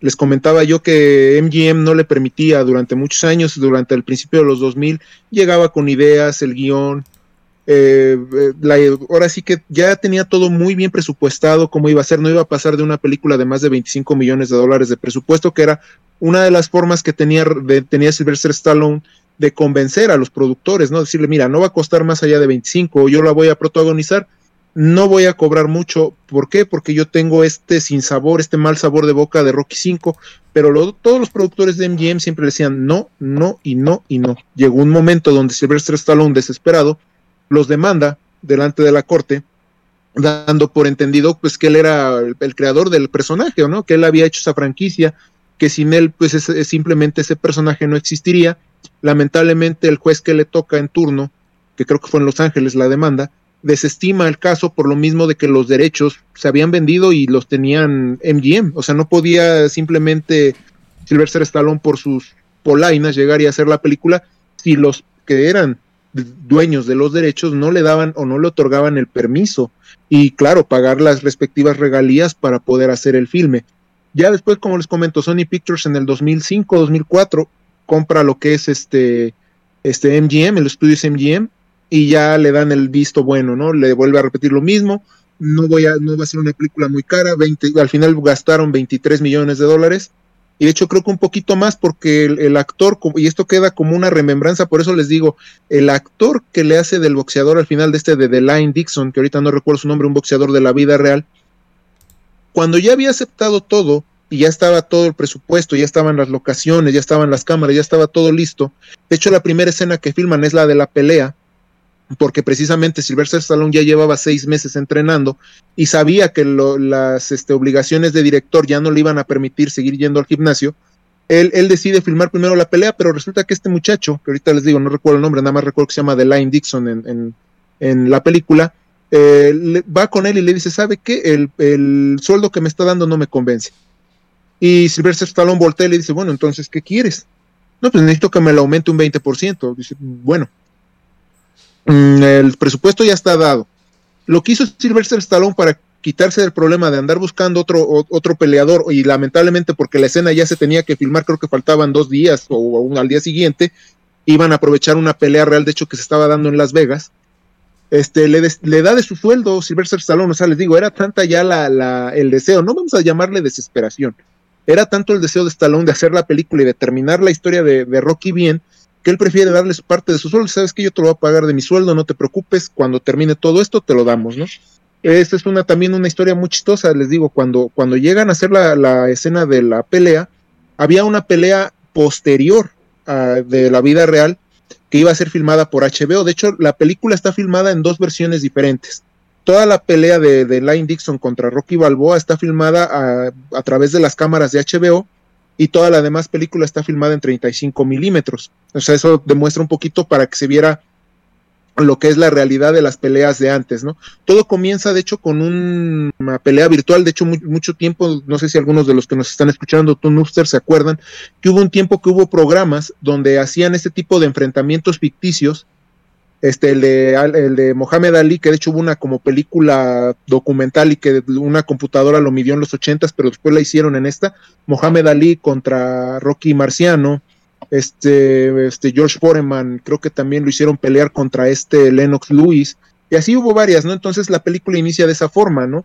Siendo The Line Dixon una burla o una referencia a Floyd Mayweather, esos este, boxeadores que estaban más interesados en el dinero, y les repito, el mismo boxeador estaba tan interesado en el dinero que fue capaz de quitarle a Sylvester Stallone en la vida real una parte de su lana para ganar todavía más de lo que, por eso es que Stallone Stallone puso muy bien en la película lo que verdaderamente estaba sucediendo en el boxeo. Ya no eran esas ganas de triunfo, Por eso yo a Floyd Mayweather hasta cierto grado nunca lo he respetado, nunca me ha gustado como boxeador, porque es de esos hombres, junto con su padre, que son más, para mí, son más, este, palabra, o sea, son, de hecho su boxeo, yo no, yo no sé mucho de boxeo, pero yo he visto a Floyd Mayweather pelear contra Maidana, contra Pacquiao, contra el Canelo Álvarez, y son de esos boxeadores que, que ocupan el ring como, no sé, como un espacio de escapatoria, o sea, no son, no son de ir hacia, hacia el frente, hacia la pelea, ¿no? Entonces, yo siento que Rocky Balboa es lo que quiso representar y es un, es un final tan bueno para el personaje, porque no solo te demuestra el, el ver a su hijo, aquí interpretado por Milo, Milo Ventemiglia, quien en una escena que a mí me dolió mucho, de hecho yo cuando lo fui a ver dije, ¿por qué le dirá eso a su papá? Pero al mismo tiempo lo capté bien, dije, bueno, tiene, en parte tiene razón el hijo, ¿no? Cuando le comenta papá, ¿por qué vas a seguir peleando? ¿Por qué vas a hacer el ridículo? Ve la edad que ya tienes. Lo que el, hijo de Stallone, bueno, el hijo de Rocky no entendía, este Robert Jr., era que Rocky se sentía desolado. Eh, lo vemos, de hecho, visitando la tumba de Adrian, y él ya no se sentía motivado para nada. Se daba cuenta que ya estaba grande, había abierto su restaurante, que de hecho igual está basada, esto, esta historia de un boxeador que abrió su restaurante está basada en una historia de un boxeador norteamericano, Jack Bowden, Jack Baden, no me acuerdo cómo se llamaba, pero él igual, Jack Divney, no me acuerdo cómo se llamaba. Él igual abrió su restaurante y ahí él hablaba con los comensales acerca de sus peleas. Pero si esa escena es, creo que es como, de hecho, si ustedes buscan, cuando están ustedes en Facebook, a mí me sale en muchos grupos de motivación esa escena del hijo de Robert Jr. con, con Rocky, donde le empieza a decir acerca de la vida, ¿no? Cómo la vida golpea, cómo tú te tienes que levantar de esos mismos golpes, tienes que salir adelante y tienes que demostrarte, no demostrarle a los demás, demostrarte a ti que a pesar de los años que han pasado, a pesar de las circunstancias o de las malas cuestiones o del infortunio como aquí la muerte de Adrian, aún así tú puedes seguir demostrando quién eres y lo que vales. O sea, aquí la cuestión, de hecho, cuando está delante de los de estos cuates del Consejo de Boxeo que no le van a permitir pelear, también es, un, es una referencia, de hecho, de, de Stallone en el guion a lo que MGM le hizo durante años de no querer hacer, de, de, no quererle dar chance de hacer la película. Lo vemos plasmado ahí, ¿no? Cuando está con el consejo y el consejo, los estos señores le dicen, no, es que usted ya no está en edad para pelear, ni una pelea de exhibición, ni una pelea de nada. Usted ya es una persona, un boxeador retirado, tiene su leyenda, pero hasta ahí, ¿no? Al final logra convencerlos, y les digo, la, la, la pelea, de hecho, fue tan, como otro punto, también vamos a ponerlo como una de las curiosidades, como se filmó durante una pelea real, toda la gente que estamos viendo eh, no son extras, son gentes, personas que fueron a ver la pelea de boxeo que antes, eh, iba a ser después de la filmación. Y Sylvester Stallone tenía mucho miedo de que la gente no se comportara durante la filmación, quisieran algún tipo de aspaviento, algún tipo de ruido, pero no, de hecho, cuando Sylvester Stallone sale ya personificado como Rocky, pues esa, ese vitoreo que le hacen lo hicieron al natural, o sea, porque de hecho no les pasaron ningún guion, o sea, no les pasaron nada a las personas, simplemente les dijeron que iban a hacer una, que iban a hacer la filmación de la última película de Rocky y que necesitaban de su apoyo y la gente accedió, o sea, no se les pagó nada. Y, y también otra cosa que hizo Stallone para que la escena final no, no fuera pues vamos a decir, spoileada antes de que se estrenara la película, él filmó cuatro finales diferentes, donde gana por nocaut Rocky, pierde por nocaut Rocky, este, pierde por puntos Rocky y gana por puntos Rocky. O sea, fue una manera de Sylvester, o sea, Sylvester Stallone, la verdad, cuidó tanto a su personaje después de tanta, tanta negatividad, lo que le sucedió con este cuate, con el boxeador, que es por eso que la película al final logra ser un éxito, a pesar de que muchas pe personas pensaban por la época en la que se estrenó y ver a un Stallone ya viejo con un personaje que muchos decían ya acabado, sí logró recuperar más de 120 millones de dólares en taquilla, entonces sí es una gran despedida para el personaje y logró limpiar pues, la imagen que había dejado en Rocky 5. Ah, es una gran cinta, ¿no? Eh, para ahí nada más el, el nombre de este joven que estábamos viendo ahorita en pantalla es Antonio Dion Tarver, es el boxeador que, que, interpreta a este, a este, ¿cómo, cómo se llama? ¿no? ¿Qué? The Line Dixon, es que le decían la, la línea Dixon. La, ajá, The Line Dixon, sí, sí, y, y uh, estas escenas de pelea de verdad que, que, están increíbles, ¿eh? En algún momento pasan de ser eh, a color a blanco y negro, luego blanco, negro, dorado, y, después hay unas escenas donde muestran a los personajes sangrando en estos cortes eh, y la sangre también se ve, entonces hace estos contrastes bastante interesantes, muy dinámica que se siente la edición de la pelea, de verdad que eh, hasta pareciera, o sea, a diferencia de, de Clint Eastwood, que es un director más constante, digámoslo así, Sylvester Stallone no. Pero esta edición y el, ritmo de la película en general es muy bueno, ¿no? No, tiene tomas rescatables, más estas que les estoy comentando. Eh, las películas de Rocky se caracterizaban por estos golpes en cámara lenta y cómo se veía el sudor y que parecía más agua por todo lo que brotaba que, que sudor. Aquí lo conservan, pero estas tomas de verdad, estos cortes que hacen entre las luchas para marcar los cambios de round y todo, eh, les repito, en blanco y negro o con estos toques dorados o, los toques de la sangre en rojo, de verdad que le dan mucha emotividad y lo hace ver muy, muy bien a, la, pelea de estos dos, ¿no? Estos cambios de cámara, cuando llega el momento de, de la pelea, de verdad sientes que estás viendo una pelea real, ¿no? Y tiene mucho sentido por lo que tú mencionas, que están filmadas con las cámaras de HBO. Incluso se ve, acabamos de ver ahí que, sale la pleca de los rounds, que es de HBO. Pareciera un gran comercial como Guerra de eh, Guerra Mundial Z, que es un gran comercial de Pepsi, pero aquí tiene su razón de ser, ¿no? O sea, tratan de verdad de incluir a, Rocky como parte de real, ¿no? de una historia real. Algo que no funcionó con su otro personaje, Rambo, que también lo trató de revivir y que tuvo, pues incluso hace poco tuvo otra última entrega, esperemos que ya sea la última, eh, porque tiene otra donde pelean en, en, Camboya, me parece, y ahorita pelea contra narcotraficantes mexicanos, que son los nuevos delincuentes es el nuevo mal que, América tiene que cubrir. Afortunadamente, este, ya los rusos están imprimiéndose como otra vez los malos de las películas. Entonces esperemos ver más rusos malos. Recordemos que antes eh, James Bond y todos lados tenían enemigos rusos. Después pasaron a ser como asiáticos. Y ahorita pues ya empezaban a ser otra vez, eh, bueno, empezaban a ser mexicanos, pero estoy seguro que Rusia va a volver a ser el villano a nivel mundial. Y es que esta cinta es muy buena, Eric. Eh, volviendo al tema, eh, bien dices que el, el, mensaje que le da Rocky a su hijo, ¿no? Que su hijo le dice es que tú lanzas una gran sombra sobre mí.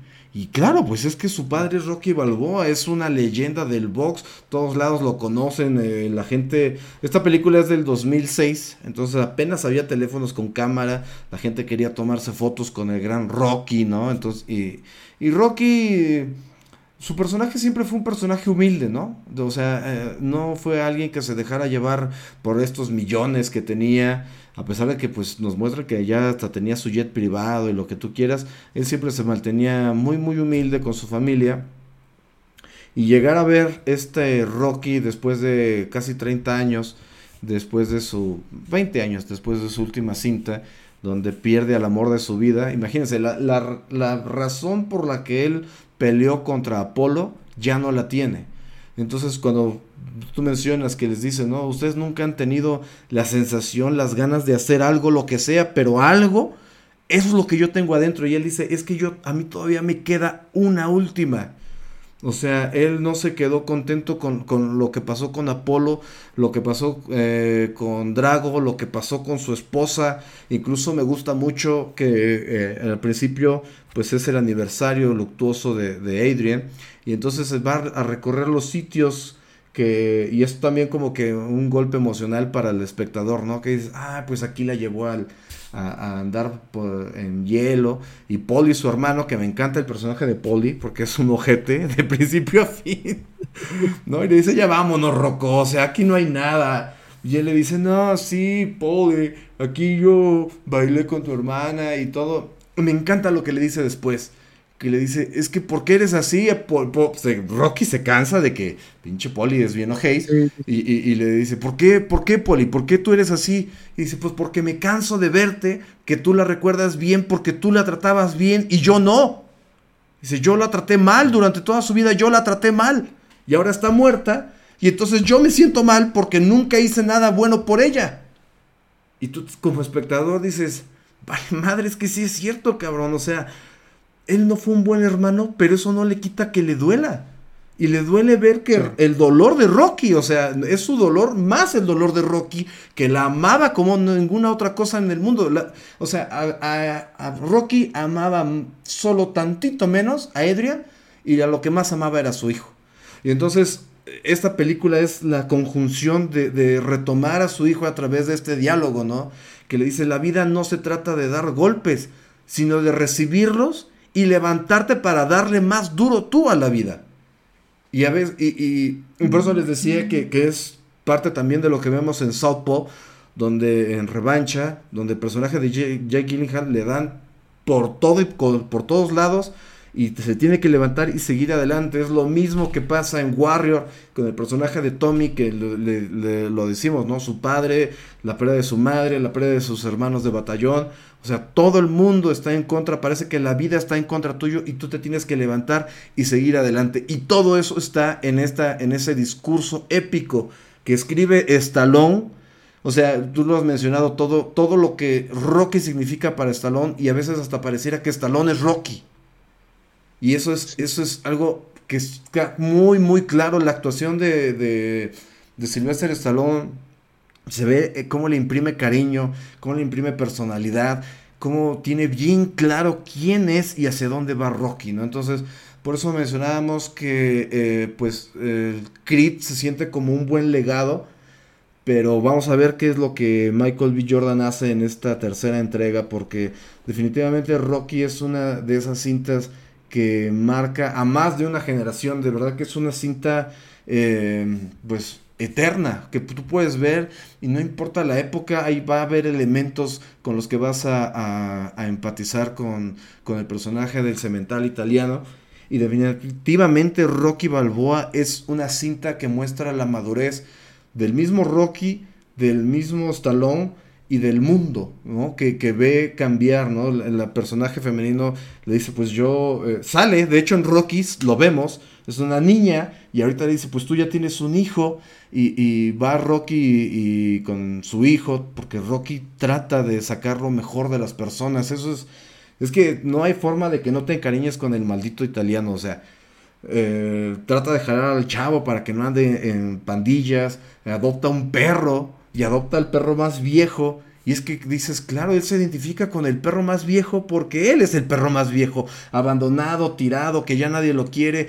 Eh, él solo recordando sus glorias pasadas, obviamente iba a recoger al perro más viejo. Le ponen Ponchi, o sea, el que recibe los trancazos y se lo lleva a correr. Y esa Ponchi el que lleva hasta el final de las escaleras en, en esa mítica eh, biblioteca en Filadelfia y, sube estas escaleras y levanta el puño, ¿no? Recordando y, sintiéndose otra vez el Rocky de hace 30 años. Entonces, de verdad que, si tienen la oportunidad de, ver y de revivir toda la saga de Rocky, este es el escalón más alto del peldaño que, que pueda haber y a un punto personal, tú me vas a decir a continuación el tuyo, pero yo creo que es definitivamente, si lo vemos así como el subgénero de, películas de peleas, es la mejor película de peleas, Eric.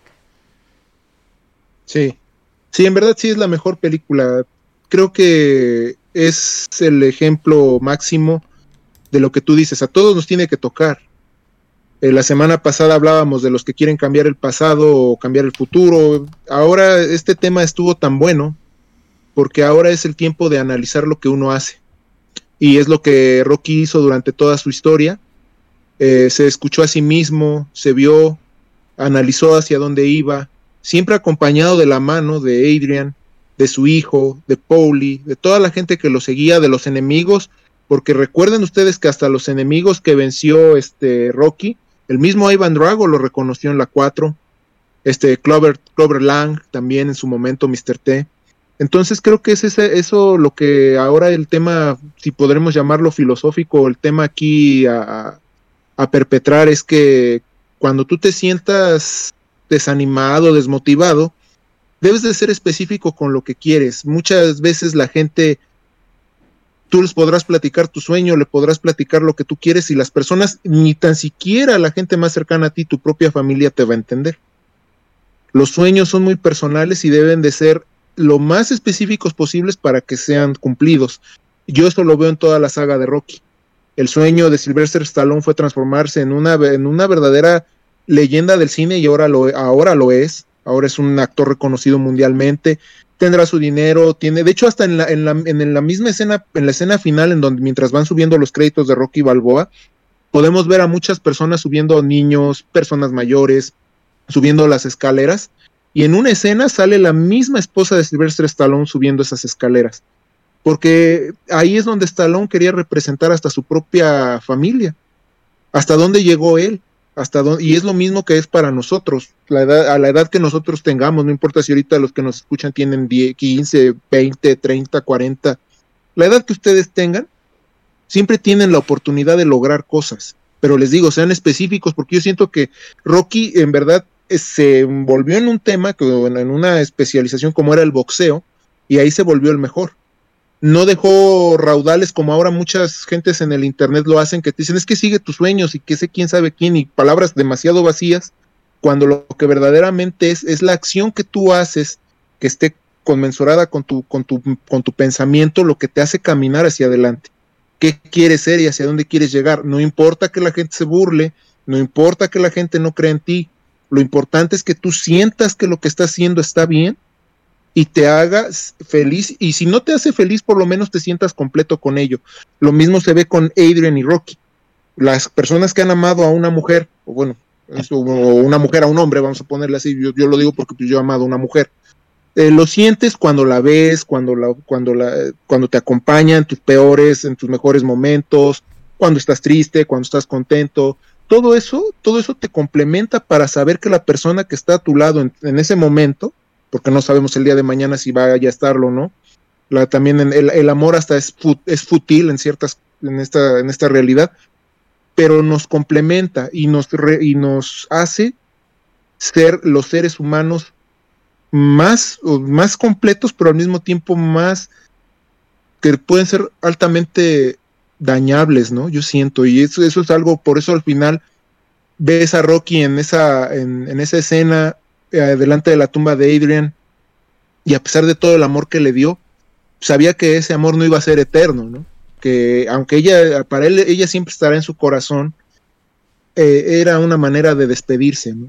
Y, de hecho, si quieren, cuando vayan a Filadelfia, como último, como un tema también, la fue tanta la, la el icono que formó esa escena de Rocky Balboa que la tumba de Adrian está en el, en el, en el cementerio de Filadelfia, ahí la pueden visitar, es como una, pues como un homenaje también a la película, así como la estatua. Es que, eh, fíjate que es impresionante, ¿no? Hablábamos de esta guerra entre Stallone y Schwarzenegger pero es que el tema de Rocky es otro tema completamente aparte. El, impacto que tuvo en, la cultura pop es, tangible, es tangible el, tema de Rocky. Y ahorita que estábamos viendo otra vez estas secuencias de, de, Rocky entrenando y subiendo las escaleras de, de Filadelfia con su perro, dije, pues claro, Claro que iba a incluir un perro, también es un homenaje. Todo lo que le costó, como, como mencionaste al principio, o mencionábamos al principio, ¿no? Que tuvo que vender a su perro, después se lo vendieron súper caro. Claro que iba a incluir un perro. Si el perro fue por la razón por la que inició este, este desmadre de Rocky, y lo único que hizo después de, filmar fue tratar de recuperarlo, claro que iba a haber un perro ahí con él subiendo las escaleras, ¿no? Entonces, maldita sea, Stallone es demasiado bueno. Y pues final, después de todas estas reflexiones es que lo decíamos, ¿no? Es, es el camino. Eh, el camino que sufren estas, estos protagonistas en sus historias, lo que los lleva a, luchar. Eh, lo mencionaba al principio, la, final, casi todas las películas, con excepción de Million Dollar Baby, que por eh, claras, obvias razones no puede luchar al final, eh, todas estas cintas tienen una lucha final, donde es la catarsis de todo lo que han sufrido y tienen a otra persona enfrente, ¿no? Ah, si ustedes han practicado eh, alguna disciplina marcial, em, yo en lo personal he practicado varias, me, me gusta mucho, porque cuando estás ahí contra la otra persona, no estás contra otra persona en realidad, estás contra ti mismo todo lo que has aprendido, todo lo que has pasado, todos los entrenamientos, eh, todas las veces que te rindieron, o todas las veces que te caíste, que te lesionaste, estás ahí, la otra persona es un espejo. Es, eh, es, un espejo de lo que tú eres y al que tienes que derrotar es a ti mismo. ¿no? Me recuerdo una vez que me mencionaba un amigo, dice, es que, ¿cómo es que no tienen miedo? Yo dije, claro que tienen miedo. Todo el que se sube a un ring, todo el que se sube a un cuadrilátero, tiene miedo. Pero eso es lo que tienes que controlar en tu vida, el miedo. Porque el miedo te puede paralizar. Hay gente que no hace nada por miedo. Entonces es lo que tienes que, seguir adelante, ¿no? Todas estas cintas, en especial esta de Rocky 6, es seguir adelante. Incluso seguir adelante a pesar de los años, a pesar de tu vejez, a pesar de tus carencias, a pesar de todo, es sacar lo mejor de ti. Esperemos que eh, sigan ustedes adelante, que les haya gustado mucho esta plática. Evidentemente tenemos pasión por estos temas y es lo que nos lleva a hacer chelas y combos, ¿no? En todas las, veces. De hecho, teníamos eh, pensado hacer otro, otro, otra plática de otras cintas y se empezó a dar esta y dijimos, vámonos por estas porque están muy buenas, ¿no? Entonces, Esperemos que, se contagien de esto, que le den una revisada a las, a las cintas que les mencionamos hoy, que de verdad que los pueden llevar al filo de sus asientos y también tienen el poder de derramar una que otra lágrima. Eh, nos vamos, Eric. No, pues es, es, tiempo y la verdad es, fue un tema muy, muy este, inspirador. No hay, no hay nada más allá que usted, como lo dices tú, vencer al miedo, y que todo lo que después de vencer al miedo sea éxito para todos los que escuchan y que vean buenas películas y disfruten chelas y combos todo, todos los jueves y todos los días, todo, toda la, todo el streaming que tengamos por acá, lo disfruten mucho. Así es, gracias por acompañarnos en esta ocasión. Eh, pues les decimos, el chef tuvo que cubrir un, un evento de multiversus oficial de, Warner, el abierto Multiversus que estuvo por ahí. También estuvo nuestro carnalito eh, Caín de Game Oxygen participando por ahí. Y, bueno, pues yo soy Noobster Herrera del Casteo. Nos vemos hasta la próxima semana. Nin.